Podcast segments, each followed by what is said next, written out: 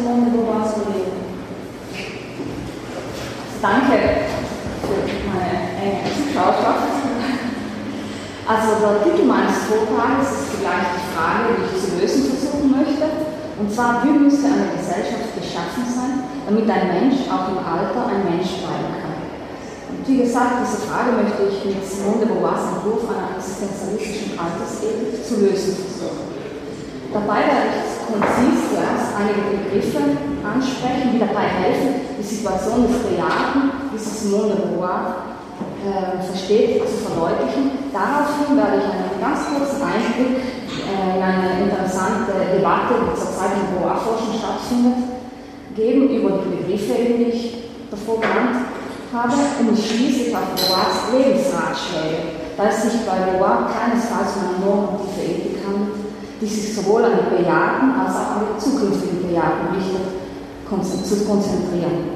Äh, wie, wie, vielleicht aufgefallen ist, äh, spreche ich von Bejahten, das ist kein Begriff von Simone de Beauvoir, ich habe ihn selbst ausgesucht, weil ich finde, dass der Term das Alte äh, bewertend ist, schlimmer noch ähm, negativ bewertend und deshalb habe ich es aus meinem Vokabular gestrichen. So diese Freiheit habe ich genommen. Und da ich das alles in 25 Minuten machen möchte, gehe ich es meine Forschung. Also die Frage des Alters, was es bedeutet und impliziert, alt zu sein, berührt Philosophie, Gesellschaft und Politik. Dennoch vermag sich dieser in unserer scheinbar alterslosen Gesellschaft kaum jemand richtig stellen zu wollen. Bis heute mit ihrem in den 70er erschienenen Essay Das Alter aus zwei Argumenten wie Gemüter. Zum einen sind sie den Leser der Realität, dass dies unser aller Schicksal ist in die Augen zu sehen und zum anderen prangert sie den skandalösen sozialen Umgang mit alten Menschen an. Beauvoir zeigt in der Werk auf, welche folgeschwere Konsequenz die Entfremdung bzw. die Reduzierung eines Menschen, in diesem Fall eines alten Menschen, auf einen ökonomischen Faktor mit sich bringt. Neben Fragen der Menschlichkeit und der Menschenwürde drängt sich angesichts einer immer älter werdenden Weltbevölkerung angsteinflößender Hilfsbotschaften über Pflegewünsche und Altersarmut die Notwendigkeit eines neuen Alterentwicklungsmodells auf.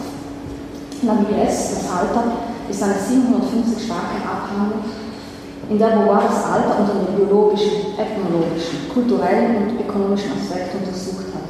Dennoch ist und bleibt meiner Meinung nach das Alter an erster Stelle ein philosophisches Werk, mit dem es Beauvoir gelungen ist, ihre existenzialistischen Theorien für eine umsichtige und, wie ich finde, nach wie vor aktuelle Untersuchung von Alter und Altern einzusetzen. Die erste begriffliche Unterscheidung, die für Beauvoirs Altersethikentwurf von entscheidender Bedeutung ist, betrifft das Alter bzw. das Altern. Simone de Beauvoirs Definition des Alters ist unmissverständlich. Sie bezeichnet das Alter als einen beklagenswerten Zustand, den die Gesellschaft den alten Menschen abmutet. Derweil sie unter, unter dem Begriff des Alterns den unausweichlichen, grundlosen und unrealisierbaren Prozess, der die menschliche Existenz determiniert, versteht. Ein korrelierter Begriff, der zum besseren Verständnis des Alterns bzw. der Dynamik des Alterns beiträgt, ist der des anderen. Dieser lässt nämlich den dialektischen Bezug zwischen dem Bewusstsein seiner selbst, dem Für sich Sein und dem Sein im Raum des anderen, dem für andere Sein in Erscheinung treten. Denn es ist der andere in mir, der alt geworden ist, das heißt jener, der ich für die anderen bin. Und dieser andere, der bin ich. Und worauf diese Erfahrung zurückzuführen ist, erklärt Beauvoir, Indes ist es Kategorie des Unrealisierbaren bedingte, demzufolge wir unmöglich, was wir für die anderen bedeuten, in der Art des Flüssigseins erleben können. Das Unrealisierbare ist ein Sein in den Fernen, das alle meine Wahlen begrenzt und ihre Kehrseiten ausmacht. Dies zeigt deutlich, wie sehr das für andere Sein, in diesem Fall des Bejahen, von außen bzw. von den anderen abhängig ist und auch bestimmt. Wie sie von Beauvoir festgestellte Ambiguität der menschlichen Situation, also getrennt und zugleich abhängig, das Subjekt und das Objekt, die in der Abweichung des Für-sich-Seins für andere Sein in Erscheinung tritt, äußert sich in einem, in einem weiteren Zusammenhang, den des Bejahten zur Zeit. Und dieses Verhältnis erläutert Beauvoir im, im Alter wie folgt, ich zitiere. Man sieht in fast allen Bereichen, von sehr wenigen Ausnahmen abgesehen, macht das Verhältnis des alternden Menschen zu seiner Epoche, in der er lebt, eine grundlegende Wandlung durch. Das erklärt auch den merkwürdigen Ausdruck zu meiner Zeit. Die Zeit, die der Mensch als das Seine betrachtet, ist die, in der er seine Unternehmungen plant und ausführt. Dahingegen die neue Zeit den jüngeren Leuten gehört, die sich durch ihre Tätigkeit realisieren und sie durch ihre Entwürfe lebendig machen. Der alte Mensch kommt sich selbst wie ein Überlebender vor. Auch aus diesem Grund wendet er, so gerne, wendet er so gerne Vergangenheit zu, in der Zeit, die ihn gehört hat, in der er sich für einen ganzen, für einen lebendigen Menschen gehalten hat. Zitat Ende. Für Beauvoir ist der zeitliche Prozess des Alterns eines der wesentlichen Bestandteile der menschlichen Situation. Dieses sich im ständig wandelnden befindende Verhältnis zur Zeit lässt sich, indem es die Vergangenheit, das was hinter uns liegt, anwachsen und erstarren und das, was vor uns liegt, also die Zukunft, verringert und schließt, lässt erneut die Doppelsinnigkeit der menschlichen Kondition zum Vorschein treten.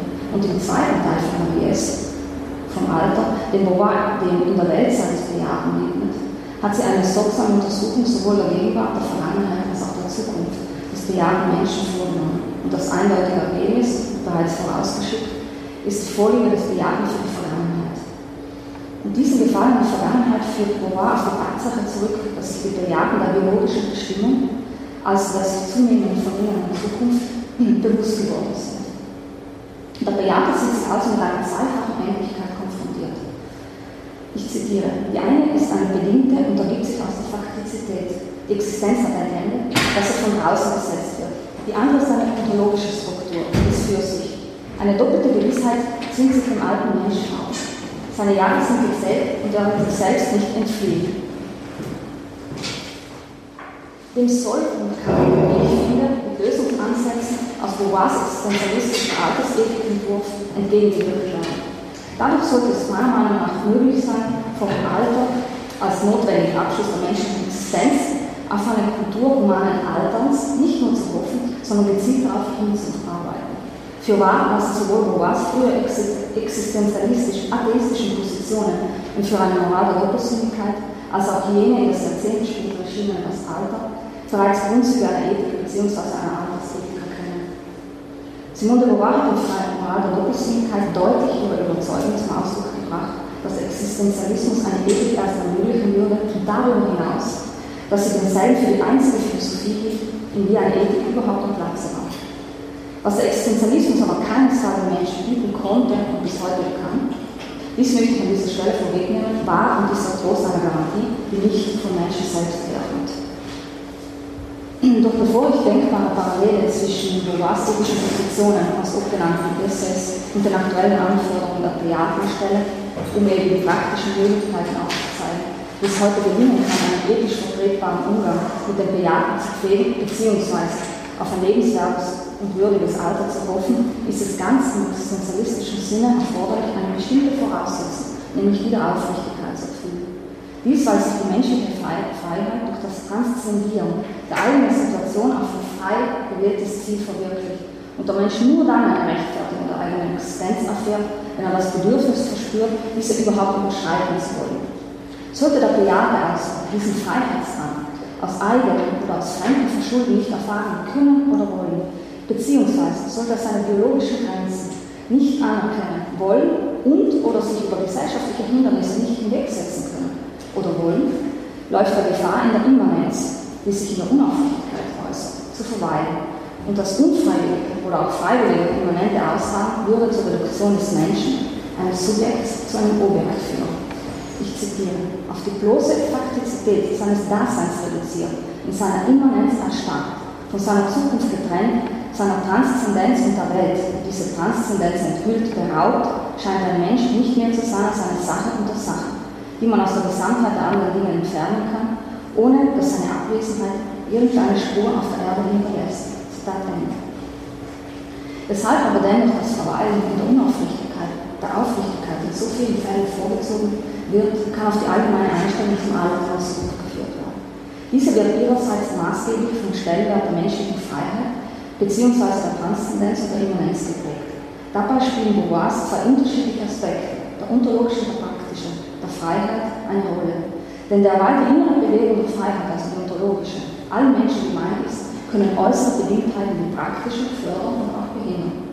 Simone de Beauvoir hat in Bezug auf die Rechtfertigung der Existenz des Menschen immer wieder unmissverständlich zum Ausdruck gebracht, dass diese nur dann stattfindet, wenn seine Freiheit sich über die Situation hinaus ununterbrochen auf neuen Zielen richten kann bzw. aufrichtet. Auch deshalb spricht Beauvoir und eben auch die Gesellschaft der Immanenz, anders als Transzendenz, eine vergleichsweise unbedeutende Rolle zu. Und wie ich zuvor vorausgeschickt hatte, ist die Relevanz dieser Thematik, äh, zeigt sich eben großes Interesse, die dies in der Beauvoir-Forschung aktuell hervorgerufen hat und äh, eine Kollegin Ursula Konrad hat diese Problematik sehr treffend zum Ausdruck gebracht. Ich möchte sie kurz zitieren. Die Existenz des auf sein Alter, auf Wiederholungen reduzierten Menschen, dessen Sein sich radikal verändert hat, ist nicht mehr Praxis. Wenn nun aber Transzendenz das Menschsein als transzendierende Vergangenheit in die Zukunft definiert bzw. ausmacht und der alte Mensch es nicht mehr kann, ist er dann noch menschlich Letztlich geht es nicht nur um die Frage danach, ob ein Mensch ontologisch frei ist, wenn er in einer Situation völlig unfrei ist, sondern darum, ob er dann für sich noch ein Mensch ist, ob ihm das überhaupt ermöglicht wird. Lösen kann man das Problem nicht, doch sei hier ein Missverständnis. Es geht ja nicht darum, einen Menschen, der seine Freiheit nicht verwirklicht, das Menschsein abzusprechen, vielmehr darum aufzuzeigen, wie Menschen das verunmöglicht wird. Zitat Ende. Auch Professorin Susanne Moser aus Wien hat sich zu dieser Kontroverse geäußert und zu ihrem interessanten Beitrag zur Aktualität von Simone de Beauvoirs Menschenbild in Zeiten neoliberaler Machbarkeiten beteuert sie, dass Beauvoir im Essay das Alter auf ein Konzept der Menschenwürde zurückgreift, welches dem Menschen ein würdiges Leben auch dann und zugesteht, wenn er zu keiner Leistung mehr imstande ist. Denn als faltige Jahre nicht mehr imstande sind, eine gesellschaftlich bedingte, zumeist ökonomische Rolle zu erfüllen, droht ihnen, wie ich bereits erwähnt habe, der Verlust des Subjektstatus und demnach die Degradierung zum Objektstatus. Kann man auch Moral durchaus bewusst zu Moser, denn sie korrigiert in ihrem Spätwerk das Alter, die allzu leistungsorientierte und kämpferische Färbung der menschlichen Transzendenz als für eine Moral der Doppelsinnigkeit. Mit dieser Vorgangsweise, denke ich, ist es Beauvoir gelungen, den Fokus von einer rein leistungsorientierten Sichtweise zu einer davon unabhängigen, auf die menschliche Würde sich konzentrierenden Perspektive zu richten. Moser und im Anschluss meine Wenigkeit sind davon überzeugt, dass Beauvoir in das Alter eingesehen hat, dass es nicht nur eine Würde der Autonomie und der Freiheit, sondern eine der Endlichkeit, der Leiblichkeit und der Zerbrechlichkeit des Lebens gibt, aber auch geben muss. Und im engen Zusammenhang mit diesem Zurechtrücken der Perspektive Beauvoirs und Moses stehen die stark von den anderen existenzialistischen Positionen sich abhebenden Theorien Beauvoirs, die den Fokus auf die Konkretheit der Situation des Bejagten richten. Somit zieht Beauvoir in ihrer Bestimmung, wie ich zuvor erwähnt habe, des In der Weltseins des Bejagten, das Sein für die anderen, die Zeit und die Endlichkeit der menschlichen Realität, auch äußere wie den Körper, die Medizin, der gesellschaftliche Stellenwert des Alters und des Todes, aber auch die Ökonomie in Betracht. Sie war nämlich davon überzeugt, dass erwähnte Bedingtheiten im Prozess des Alterns, der durch psychophysische Veränderungen gekennzeichnet ist, einen starken Einfluss ausüben. Und wie ich dann äh, anschließend Teil kurz erläutern werde, kann auf die Medizin, auf den gesellschaftlichen Stellenwert des Alters und des Todes sowie auf die Ökonomie durchaus mit einem Altersethikentwurf interveniert bzw. korrigierend eingegriffen werden. Da hingegen auf die Faktizität bzw psychophysische Entwicklung des Körpers sich die Möglichkeiten nach wie vor in Grenzen halten. Dies aus dem einfachen Grund, dass das Altern als biologisches Phänomen weder aus psychologischer noch auf physiologischer Sicht eine reelle Chance bietet, diesen aufzuhalten oder gar zu umgehen. Denn trotz aller Versuche, ein Gegenmittel, physiologischen und psychologischen Verfall zu verlangsamen oder gar zu verhindern, ist es bislang nicht gelungen, ein Wundermittel zu entwickeln einer ständig wachsenden Anti-Aging-Hysterie zum Trotz ist und bleibt der Körper Faktizität, auf der der Mensch letztendlich nur einen geringen Einfluss nehmen kann. Demzufolge wäre es zielführender, so lässt sich Morin interpretieren, dass sich die Menschen weniger auf die von Jugendwahn diktierten, hoffnungslosen Versprechungen von die Haut, nie ändernder Fitness, existenziell schmerzfreier Zeit oder gar ewigen Leben in die Irre führen lassen, um sich aber umso mehr auf die Faktoren zu konzentrieren, die tatsächlich beeinflussbar sind. Und diese stark voneinander abhängigen kontingenten Faktoren, sich aufgrund eben der Veränderbarkeit bzw. der möglichen Einflussnahme seitens des Menschen als Gegenstand einer moralischen Altersethik eignen, sind demnach, wie ich bereits erwähnt habe, der Stellenwert der Medizin, des Alters, des Todes sowie die Ökonomie. Ich spreche jetzt einmal ganz kurz diese, diese, vier, diese vier kontingenten Faktoren an und beginne mit der Medizin. Simone de Beauvoir hat in ihrem Essay die medizinischen Entwicklungen des Alters betreffend verfolgt und ist zu folgender Erkenntnis gelangt. Ich zitiere. In biologischer Hinsicht hat der, hat der Begriff Verfall einen klaren Sinn. Der Organismus verfällt und seine Lebenschancen sich verringern. Zu allen Zeiten waren sich die Menschen der Unvermeidlichkeit dieser Veränderung bewusst. Die Antwort hing jeweils von der Vorstellung ab, wie sich die Medizin insgesamt vom Leben machte. Start Ende. Im Zuge ihrer Recherchen konnte sie schon in den 70er klar erkennen, wie die Fortschritte der Medizin auch die Situation der Bejahten durchdrungen hatten. Seitdem haben medizintechnische Errungenschaften dazu beigetragen, den Menschen auch dazu zu verleiten, das Alter, wie bereits von einem Ärzten suggeriert, wurde und immer noch wird, eine Krankheit gleichzusetzen. war damit aber überhaupt nicht einverstanden, denn für sie stand immer fest, dass Krankheit ein Zwischenfall ist, das Alter hingegen ein Gesetz des Lebens. Ein erster Lösungsansatz, denke ich, könnte in unserer säkularisierten Gesellschaft das Anstreben einer stärkeren Zusammenarbeit von Medizin und Philosophie sein. Professor Eimer Weidel hat klare Worte für die Herausforderungen, die die aktuelle Gesellschaft an die Medizin stellt, gefunden. Ich zitiere. Säkularisierte Gesellschaften, in denen die irdische Lebenserfüllung im Vordergrund steht, werden, aufgrund der geringeren Leidens- und Todesakzeptanz, höhere Erwartungen an die Medizin stellen. Die Frage ist freilich, inwieweit die Ausrichtung der Medizin selbst zu dieser gesellschaftlichen Grundorientierung beiträgt. Was hier Ursache ist und was Wirkung, ist schwer auseinanderzuhalten. So kann diese geänderte Einstellung zum Tod als Startschuss für eine Medizin gesehen werden, die sich als Kriegserklärung an Tod versteht.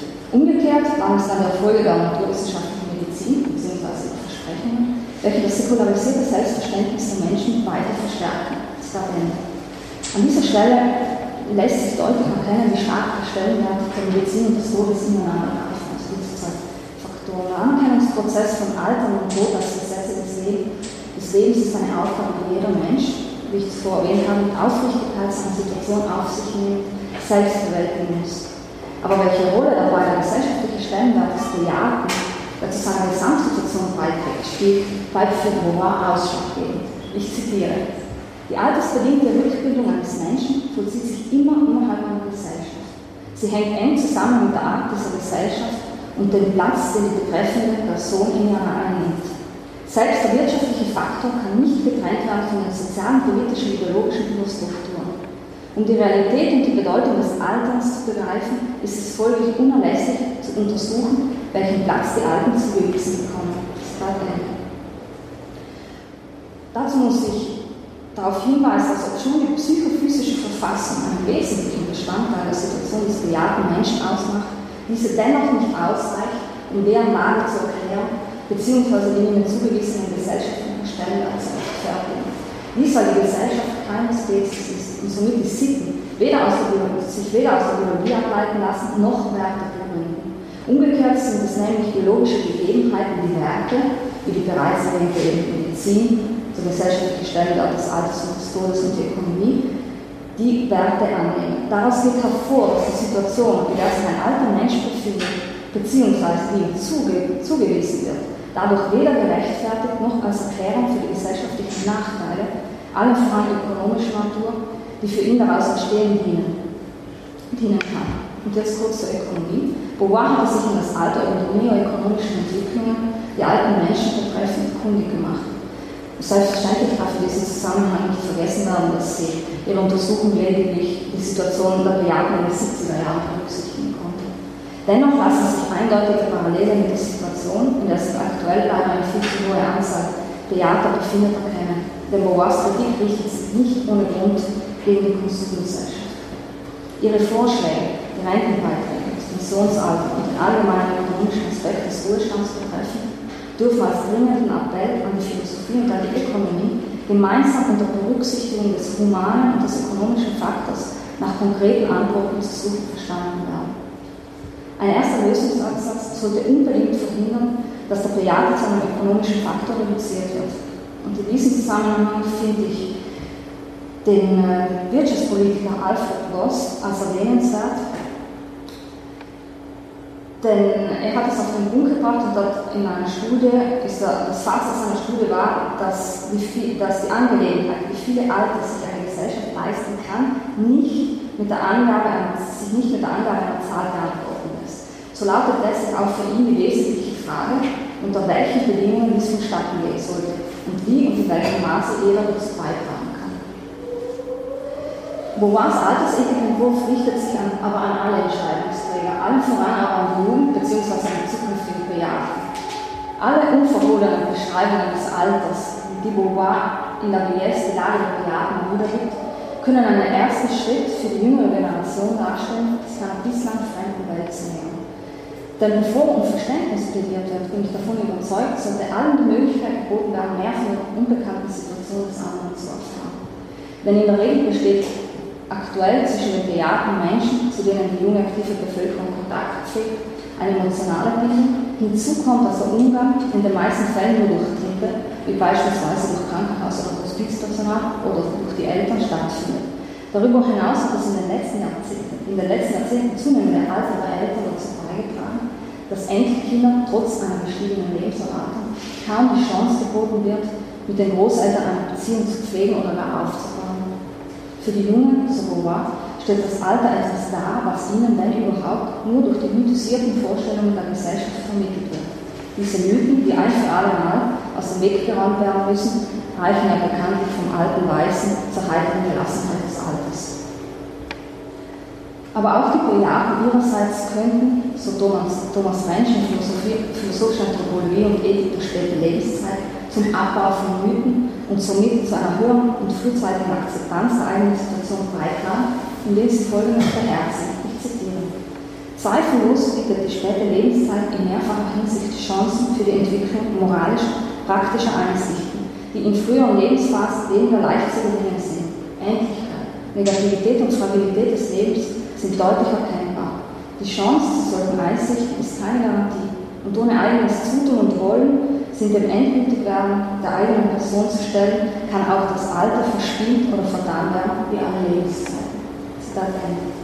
Mensch Ideen lassen deutlich Beauvoirs ethischen Grundsätze, nach die der Mensch, in diesem Fall der bejagte Mensch, der ist, zu dem er sich selbst gemacht hat bzw. Macht schließen, erkennt dieser nämlich frühzeitig und aufrichtig die eigene Situation an, indem er seine Freiheit und die Doppelsinnigkeit seiner Existenz in Kauf nimmt, so kann es ihm durchaus gelingen, unter Berücksichtigung all der erwähnten Situationsgebundenheit seiner Existenz bis zuletzt einen Sinn zu verleihen. Boas Aufruf, den seine Bejahten richten, ist demzufolge, niemals, an niemals aufzuhören, an sich selbst zu arbeiten. Das heißt, sich Ziele zu setzen und die situierte Freiheit so gut wie möglich einzusetzen bzw. zu nutzen. Und ich zitiere Boas letztes Mal. Wollen wir vermeiden, dass das Alter zu einer spöttischen Parodie unserer früheren Existenz wird, so gibt es nur eine einzige Lösung, nämlich weiterhin Ziele zu verfolgen, die unserem Leben einen Sinn verleihen das hingebungsvolle Tätigsein für Einzelne, für Gruppen oder für eine Sache, Sozialarbeit, politische, geistige oder schöpferische Arbeit. Im Gegensatz zu den Empfehlungen der Moralisten muss man sich wünschen, auch im hohen Alter noch starke Leidenschaften zu haben, die es uns ersparen, dass wir uns nur mit uns selbst beschäftigen. Das Leben behält einen Wert, solange man durch Liebe, Freundschaft, Empörung oder Mitgefühl am Leben der anderen teilnimmt. Dann bleiben auch Gründe zu handeln oder zu sprechen. Es wird den Menschen oft geraten, sich auf ihr Alter vorzubereiten. Wenn es sich aber, dann, wenn es sich aber nur darum geht, Geld auf die Seite zu legen, einen Alterssitz zu wählen oder Homes anzufangen, dann wird einem, wenn es soweit ist, wenig geholfen sein. Besser ist es, nicht zu viel ans Alter zu denken, sondern ein möglichst engagiertes und möglichst gerechtfertigtes Menschenleben zu leben, an dem man auch dann noch hängt, nie die Illusion verloren und die Lebenskraft ein bisschen geschwächt ist. Zitat Ende. Ich finde, dass die ethischen Ansätze, die sich aus Beauvoirs Altersphilosophieentwurf ableiten lassen, erfolgreich zu einem rechtzeitigen An- bzw. Umdenken von unmittelbar Betroffenen, aber auch von Entscheidungsträgern beitragen können und sowohl aus medizinischer und ökonomischer als auch aus humanitärer Sicht zu einem sehr perspektivreichen, würdevolleren und folglich auch einem tolerierbaren Alter beitragen können. Die interdisziplinäre Zusammenarbeit von Philosophie, Medizin und Ökonomie stellt für alle Beteiligten eine gewinnbringende reelle Chance dar, gesellschaftliche Missstände und das, indem man ganz im Beauvoirs Sinne die Verschwörung des Schweigens bricht, zu ändern oder zumindest zu verbessern. Danke für die Aufmerksamkeit.